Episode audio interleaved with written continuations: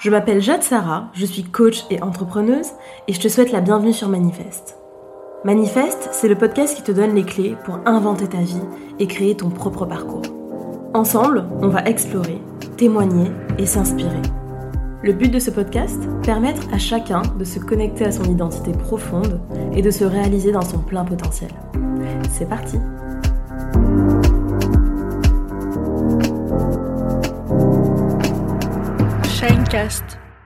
Hello à tous, je suis ravie de vous retrouver dans ce nouvel épisode. Alors cette semaine, je vous retrouve avec une voix un petit peu en bruit. Pardonnez-moi parce que je me traîne un rhume avec une toux pas possible depuis bientôt 10 jours, mais j'avais absolument envie de euh, faire cet épisode.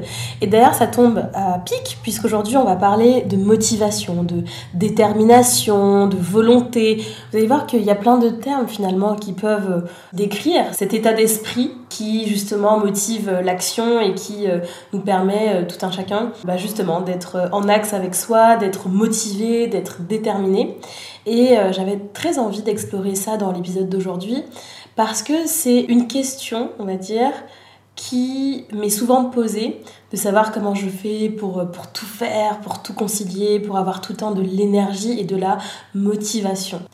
Et je crois que c'est parce qu'en fait, au fil du temps, c'est quelque chose que j'ai beaucoup renvoyé, que ce soit euh, parmi mes proches, sur les réseaux sociaux, et même au sein de ma famille, etc. Euh, j'ai toujours renvoyé cette image d'une fille ultra déterminée, tout le temps motivée, tout le temps la patate, très enthousiaste, etc. Et donc j'ai observé que c'est euh, un sujet vis-à-vis duquel on me demandait souvent conseil et qui était au cœur, on va dire, des préoccupations des uns et des autres. Comme si, eh bien justement, il y avait un manque presque chronique de motivation un manque généralisé, j'allais dire au sein de la société, mais en tout cas au, sein de, de, notre génération, de notre époque au sens large. Et donc j'avais envie qu'on se questionne aujourd'hui sur euh, eh bien, cette notion et puis de vraiment de se dire est-ce que finalement la motivation ça s'apprend? Est-ce que c'est inné? Est-ce que euh, on est tous égaux face à ça? Et, euh, et, et, comment finalement ça, ça pourrait se cultiver? Alors comme je crois beaucoup à la force du témoignage, vous le savez, j'avais envie euh, pour une fois d'introduire cet épisode en parlant un petit peu de moi et de vous dire d'où ça vient, ce côté euh, très motivé, très déterminé. Je crois que déjà que ça vient de mon enfance. Si vous avez écouté l'épisode de la conversation avec mon père, vous savez qu'il y a une période de mon enfance et de mon adolescence où j'ai été extrêmement, euh, extrêmement seule, pas mal livrée à moi-même. Et je crois que la première chose, c'est que ça a vraiment été pour moi une sorte de mécanisme de survie. Pourquoi? Parce que d'une certaine manière, ça, on ne pouvait pas me l'enlever. Je me disais, tant que j'ai ma motivation, tant que j'ai de la volonté, je pourrais pallier tout ce que je n'ai pas.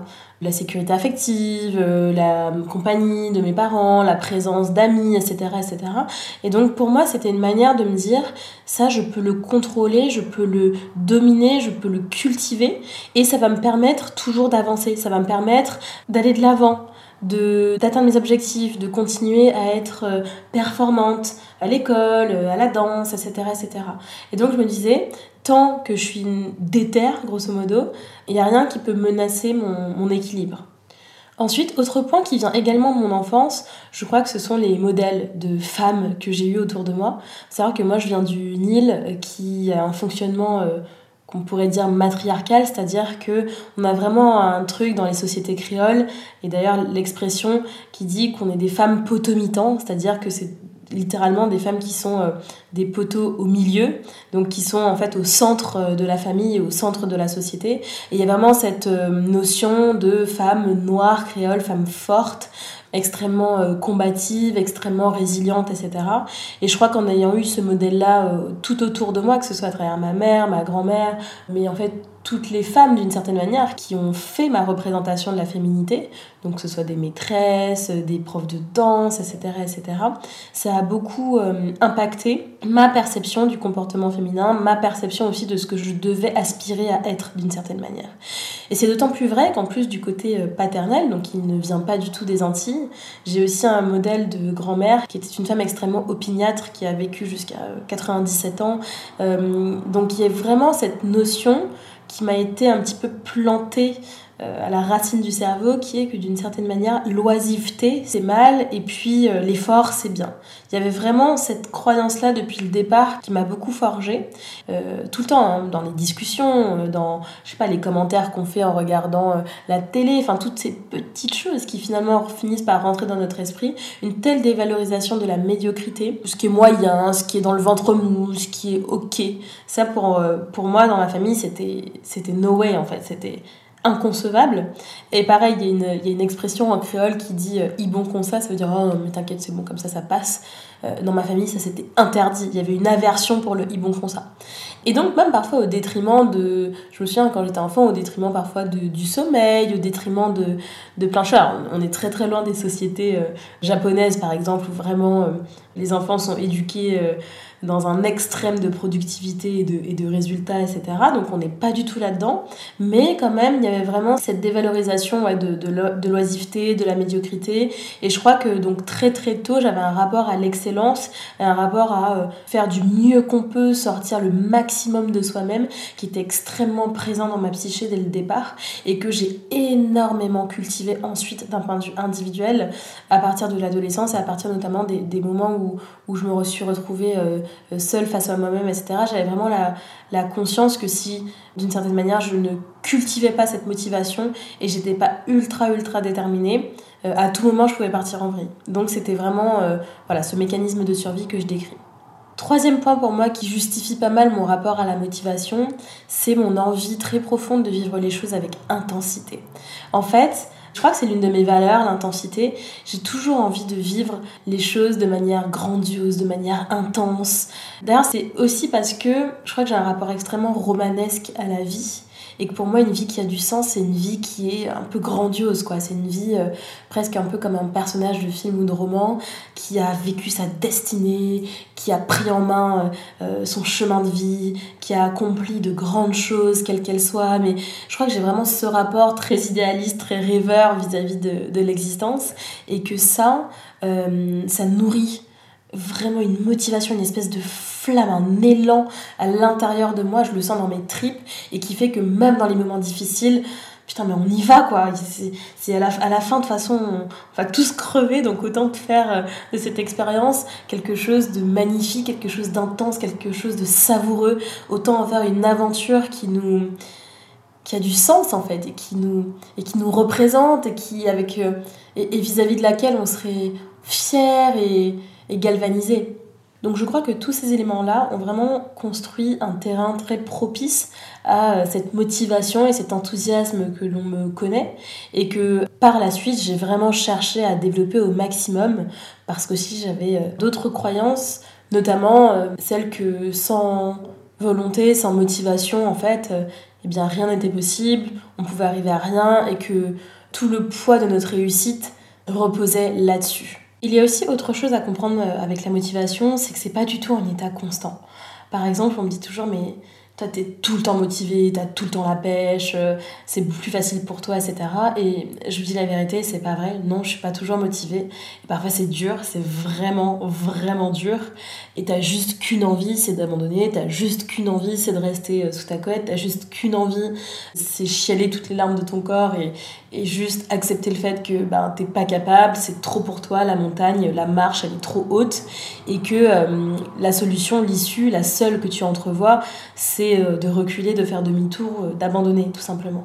Et je crois que dans ces moments-là, déjà la première chose, c'est d'accepter l'émotion, l'émotion de désespoir, l'émotion de le profond sentiment de faiblesse, le profond sentiment de ne pas être assez, etc. Ça sert à rien de le d'être dans un déni vis-à-vis de cette émotion. Je crois que le fait de remonter la pente et de sortir par le haut de cette situation, c'est déjà d'accepter l'émotion telle qu'elle est. C'est déjà de dire ouais bah ouais là je tape le fond de la piscine et c'est dur, mais pour pouvoir remonter, il faut pouvoir reconnaître le fond de la piscine et lui donner un grand coup.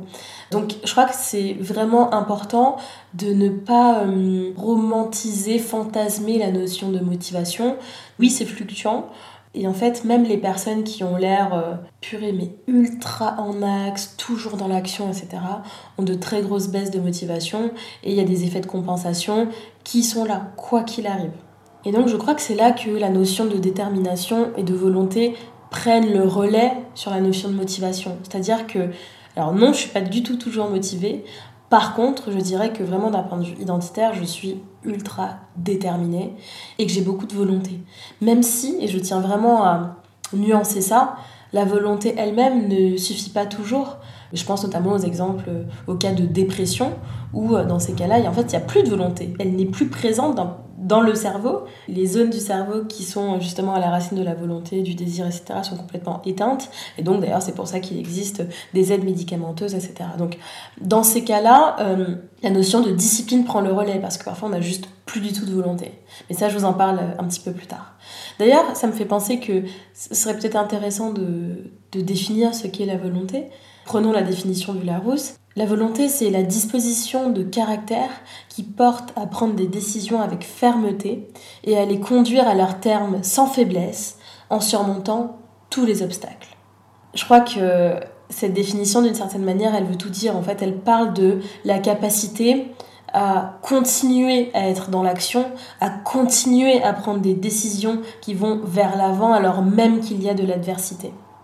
Et je crois que ça, par contre, ouais, ça, je m'y retrouve à fond dans le sens où je suis archi déter quand il va s'agir de construire la vie de mes rêves. Je vous en parle tout le temps, mais c'est parce que c'est presque une obsession.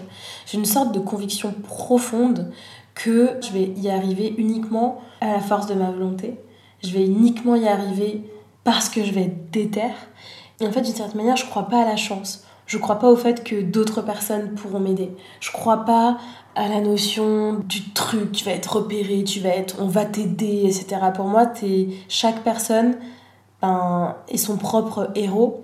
Et en fait, si très tôt, t'intègres pas le fait que ta réussite, quelle que soit la définition de cette réussite d'ailleurs, tu ne la dois et tu ne la devras qu'à toi-même, qu'à ton travail, qu'à ton investissement. Et c'est vrai que moi j'ai vraiment ce rapport-là euh, à la vie. Et autant j'ai l'impression que la chance peut fonctionner chez les autres, autant j'ai l'impression que chez moi c'est vraiment quelque chose à oublier d'emblée. Et donc j'ai très très tôt cultivé cette espèce de mindset euh, de ben meuf si tu veux la vie de tes rêves, si tu veux une vie de liberté, d'amour, d'épanouissement, ben va falloir que tu sois déter, motivé et que tu aies une volonté de malade parce que dans ton monde à toi, c'est comme ça que ça fonctionne. Ce qui a d'ailleurs un point négatif, si je suis complètement honnête, c'est que j'ai énormément de mal à être vulnérable, j'ai énormément de mal à demander de l'aide, j'ai énormément de mal à voir le succès autrement que par cette route de l'effort et de la détermination. Et donc même si ça me donne énormément de force, j'en ai conscience, on va dire une, robustesse vis-à-vis de, des diverses épreuves et de l'adversité, je crois que ça me coupe aussi de certains liens. Ça me coupe parfois de l'amour, ça me coupe parfois de, de l'entraide, parce que je sais la force de la vulnérabilité. Je sais à quel point c'est puissant pour créer des liens authentiques. Je sais à quel point les grandes choses aussi s'accomplissent euh, à plusieurs, main dans la main, et à quel point c'est important de savoir dire bah, écoute, là j'y arrive pas, là j'ai besoin d'aide, là c'est trop, là j'ai plus assez de jus, là j'ai plus assez de motivation. Mais c'est vrai que c'est quelque chose que j'ai énormément de mal à faire, même si je travaille beaucoup dessus et que j'ai beaucoup progressé. Donc voilà, c'est un petit peu le revers de la médaille, et comme dans tout, quand on vient me voir et qu'on me dit ouais mais c'est incroyable, t'es toujours déter, t'es toujours motivé, oui mais à quel prix? Et il faut toujours voir aussi le revers de cette médaille. Parfois c'est au prix de mon sommeil, parfois c'est au prix de ma santé, parfois c'est au prix euh, de mon bien-être et de mon épanouissement. Même si bien sûr, je vous parle aussi après des années des années de travail sur soi, je vous parle en tant que coach, etc.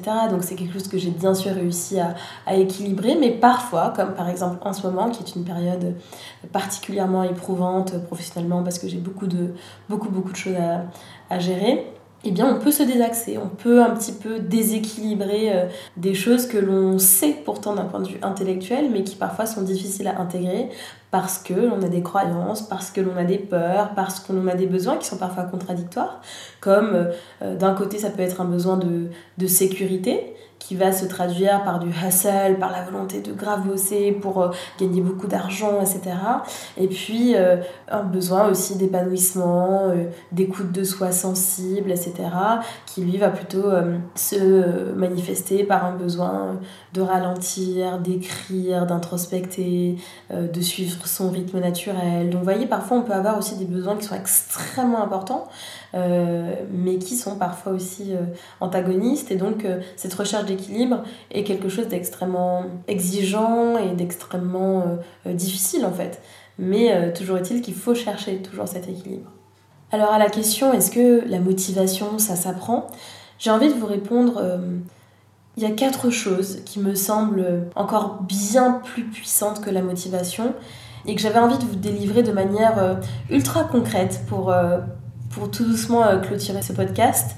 La première, c'est ce que j'appelle la force morale, qui est une forme de discipline, qui est une discipline mentale d'une certaine manière, et qui fait écho évidemment à la résilience, et qui est que finalement, le plus important reste notre capacité à continuer malgré l'adversité. Et je dirais même à prendre goût à cette adversité parce qu'en fait elle est le lieu de notre construction. Moi j'ai vraiment la conviction que chaque fois que l'on se dépasse, chaque fois que l'on n'écoute pas cette petite voix dans notre tête qui nous dit non c'est trop dur, non t'es pas capable, non mais là ce matin t'es vraiment trop fatigué, non mais tu sais si, non mais tu sais ça, toutes ces excuses finalement que l'on se retrouve parce que oui c'est dur, oui c'est dur, eh bien je crois qu'à chaque fois que l'on n'écoute pas cette petite voix, on se construit et on augmente son seuil de résistance. Et d'une certaine manière, pour moi, cette force morale, c'est répondre en continu, à chaque fois que ce sera dur, à cette fameuse question. À quel point t'en as vraiment envie? À quel point t'as vraiment envie d'atteindre cet objectif? À quel point t'as vraiment envie de vivre cette vie à laquelle tu aspires? Et je crois que cette discipline morale, mentale, ce mindset, il est nécessaire et il est bien plus puissant que la motivation en fait. Parce que justement, quand il n'y a plus de motivation, c'est ça qui vient prendre le relais. La deuxième chose qui me semble essentielle, c'est la discipline, mais au sens de la ritualisation. C'est-à-dire de créer les conditions qui soient propices à l'action. C'est pas pour rien qu'on crée des rituels, des routines. C'est parce que il y a plein de fois où justement la petite voix dans notre tête, notre cerveau, il va vouloir nous jouer des tours parce que lui, il, fuit la souffrance, il fuit l'adversité. Et donc en fait, dans cette idée de, routine qu'on entend partout dans le développement personnel, les morning routine, night routine, workout routine, etc. En fait, ce qu'il y a derrière, c'est que on met en place des rituels qui nous permettent d'une certaine manière, sans réfléchir, sans trop nous écouter, de faire et d'accomplir les choses qui vont nous servir à moyen et long terme, qui sont au service de notre réussite. Et c'est exactement ce à quoi servent les routines. On les met en place, on les a pensées, on les a réfléchies, on sait qu'elles sont bonnes pour nous, donc on les, on les met en place dans notre quotidien, on les, on les ritualise, et ensuite, on les fait sans se poser de questions. C'est-à-dire que si tu as décidé que tous les matins à 7h, c'était séance de sport parce que tu sais que tu dois atteindre tel, tel et tel objectif, ben en fait, quand ton réveil sonne à 6h45, ton cerveau, tu le mets en mode je suis ces rituels quoi qu'il arrive, de la même manière que la Terre est ronde, euh, le soleil se lève et le soleil se couche. Eh bien, Jade, elle se lève à 6h45 pour faire son sport. C'est exactement la force des rituels et le principe de ces derniers. Et euh, je crois que euh, en ce sens, la discipline est un élément très important qui vient en fait aussi remplir les moments où on n'a pas la motivation. Troisième point qui est hyper important dans ce rapport à la motivation et est-ce que finalement on peut apprendre à être motivé, c'est je crois la notion de compagnie. C'est une solitaire justement pleine de ses croyances limitantes qui vous le dit et qui l'a découvert au fil de l'eau. Mais il ne faut jamais sous-estimer le pouvoir euh, d'avoir les bons compagnons de route, le pouvoir du collectif, le pouvoir de l'entourage. C'est incroyable comme c'est une source de motivation immense. Et je vais vous donner trois exemples euh, dans ma vie actuellement qui, justement, dans les moments où j'ai plus, j'ai plus rien à donner, j'ai le sentiment de ne plus avoir la force, j'ai le sentiment que malgré mes routines, malgré les rituels, malgré la discipline, malgré la force morale, je vais pas y arriver. Et en fait qui me permettent d'y arriver quand même c'est par exemple dans mon quotidien professionnel la présence de Meryl, qui est l'une de mes meilleures amies avec laquelle je travaille euh, au quotidien. Le fait euh, de travailler avec elle, d'être à son contact, de pouvoir être 100% moi-même, parce que c'est comme ma sœur, mais dans le cadre de mon travail, ça me galvanise, ça me motive. Deuxième point, c'est Dynamo. Vous le savez, si vous me suivez sur Instagram, je fais 4 à 6 sessions dynamo par semaine. Et Dieu sait que franchement, à chaque fois je me dis que, enfin, par le passé, quand j'avais pas encore Dynamo, je me dis non mais là j'ai vraiment plus le temps maintenant euh, avec l'entrepreneuriat et tout de faire autant de sport qu'avant. Donc en réalité je faisais une ou deux séances, mais vraiment au forceps, c'était dur. Euh, j'avais un coach privé, etc. Enfin, c'était vraiment devenu une contrainte alors que j'adore le sport. Et avec Dynamo, avec euh, les personnes incroyables que j'ai rencontrées là-bas, avec euh, mon coach adoré Jumzine, je sais pas s'il écoutera ce podcast, mais voilà, je parle de lui dans l'épisode d'aujourd'hui, eh bien ça donne une motivation et une énergie, mais qui sont folles en fait. Et vraiment, c'est hallucinant à quel point quand euh, t'as les bons compagnons de route, tout devient plus facile, tout devient plus, énergisant, plus évident. Et le troisième point aussi, c'est euh, mes étudiants. Mes étudiants. Parfois, je suis éclatée et en fait de savoir que je vais pouvoir transmettre à cette jeune génération de savoir que euh, je vais retrouver leur sourire que je vais participer à leur éducation à avoir de l'impact dans leur vie même s'il est infime ça aussi ça donne énormément de motivation et d'énergie donc vraiment le point de la compagnie, le point des personnes qui cheminent à nos côtés, c'est essentiel dans l'appréhension en fait de la motivation tout simplement. Et enfin, le point avec lequel j'ai envie de conclure ce podcast parce qu'il est euh, absolument essentiel et absolument central, c'est la question du sens. C'est la question du pourquoi, profond. C'est vraiment de se dire dans la dimension la plus profonde qui soit, qu'est-ce qui m'apporte de la joie? Qu'est-ce qui est juste? Qu'est-ce qui compte le plus pour moi? À quel point j'en ai envie? À quel point cette vie-là m'appelle? À quel point je suis prête à me battre pour mes désirs et pour mes rêves? À quel point je suis prête à m'investir, à donner? À quoi ressemble la vie qui pour moi a du sens, qui pour moi serait digne d'être vécue? Et qu'est-ce que je suis prête à donner pour ça? Et hum, vraiment cette notion de why qu'on entend partout, partout, partout, elle peut vous sembler parfois galvaudée, elle peut vous sembler parfois être un truc de, de bourgeois euh, plein de privilèges, parce qu'on pourrait se dire, attends, mais attends, quand euh, ma priorité c'est de payer mon loyer et de survivre, comment tu veux que je me concentre sur mon why? Là pour l'instant je suis juste concentrée euh, à essayer de, de m'en sortir dans la vie en fait. Mais je vous assure que quand vos actions elles ont un sens profond, quand vous savez pourquoi vous faites les choses, pourquoi quand ce fucking réveil sonne à l'aube, vous devez sortir du lit. Ça vous porte, ça vous donne un élan, ça vous donne une énergie qui, sont absolument indescriptibles. Et donc j'ai conscience que la question du why, elle n'est pas toujours euh, euh, possible à toutes les étapes de la vie et que parfois on est juste en mode survie. Mais dès que possible, connectez-vous à ça. Pourquoi? Parce qu'aussi, c'est quand on fait les choses avec sens et avec engagement et pour une bonne raison et parce qu'elles nous apportent vraiment de la joie qu'on est tellement plus performant, tellement plus engagé, tellement plus motivé. Et donc, en fait, qu'on va CQFD, gagner plus d'argent, travailler plus longtemps, travailler plus d'heures. En fait, c'est ça aussi. Quand on me dit, mais Jade, comment tu fais pour être aussi motivé Mais je vous garantis que quand je faisais euh, des choses que je n'aimais pas et qui ne me faisaient pas vibrer ou j'étais pas du tout dans mon flow, les gars, j'étais pas aussi motivée. J'étais pas aussi motivée. Et, et, le fait de faire profondément ce qu'on aime, ce qui nous appelle, ce pourquoi on est doué, ce qui a du sens, ça décuple la motivation, mais fois 100.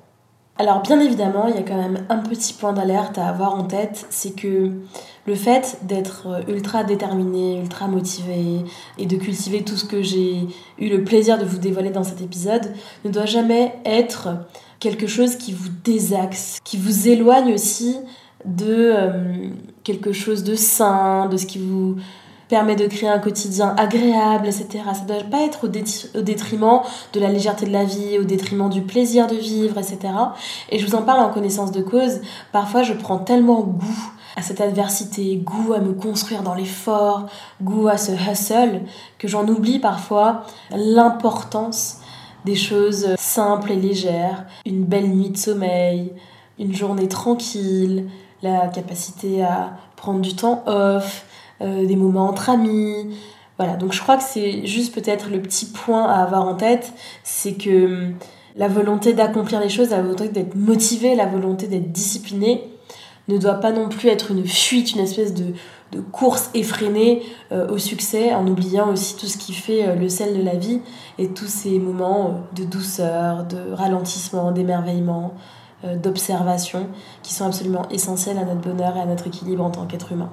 Donc voilà ce que j'avais à vous partager aujourd'hui sur le sujet de la motivation. J'espère sincèrement et de tout cœur que ça vous a plu et que vous avez passé un bon moment et surtout que ça a ouvert des pistes de réflexion dans votre esprit et puis aussi l'envie de, ben de tout déchirer et de cultiver une motivation euh, saine qui vous permette euh, d'atteindre vos objectifs de vie.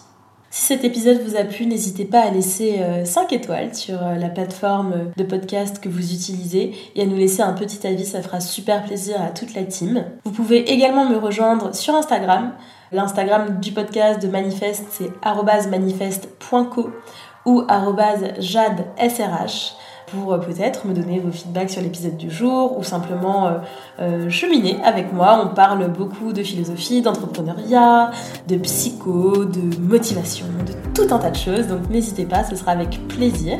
En ce qui nous concerne, on se retrouve la semaine prochaine pour un nouvel épisode du podcast. Je vous fais des gros bisous et d'ici là, prenez soin de vous. Ciao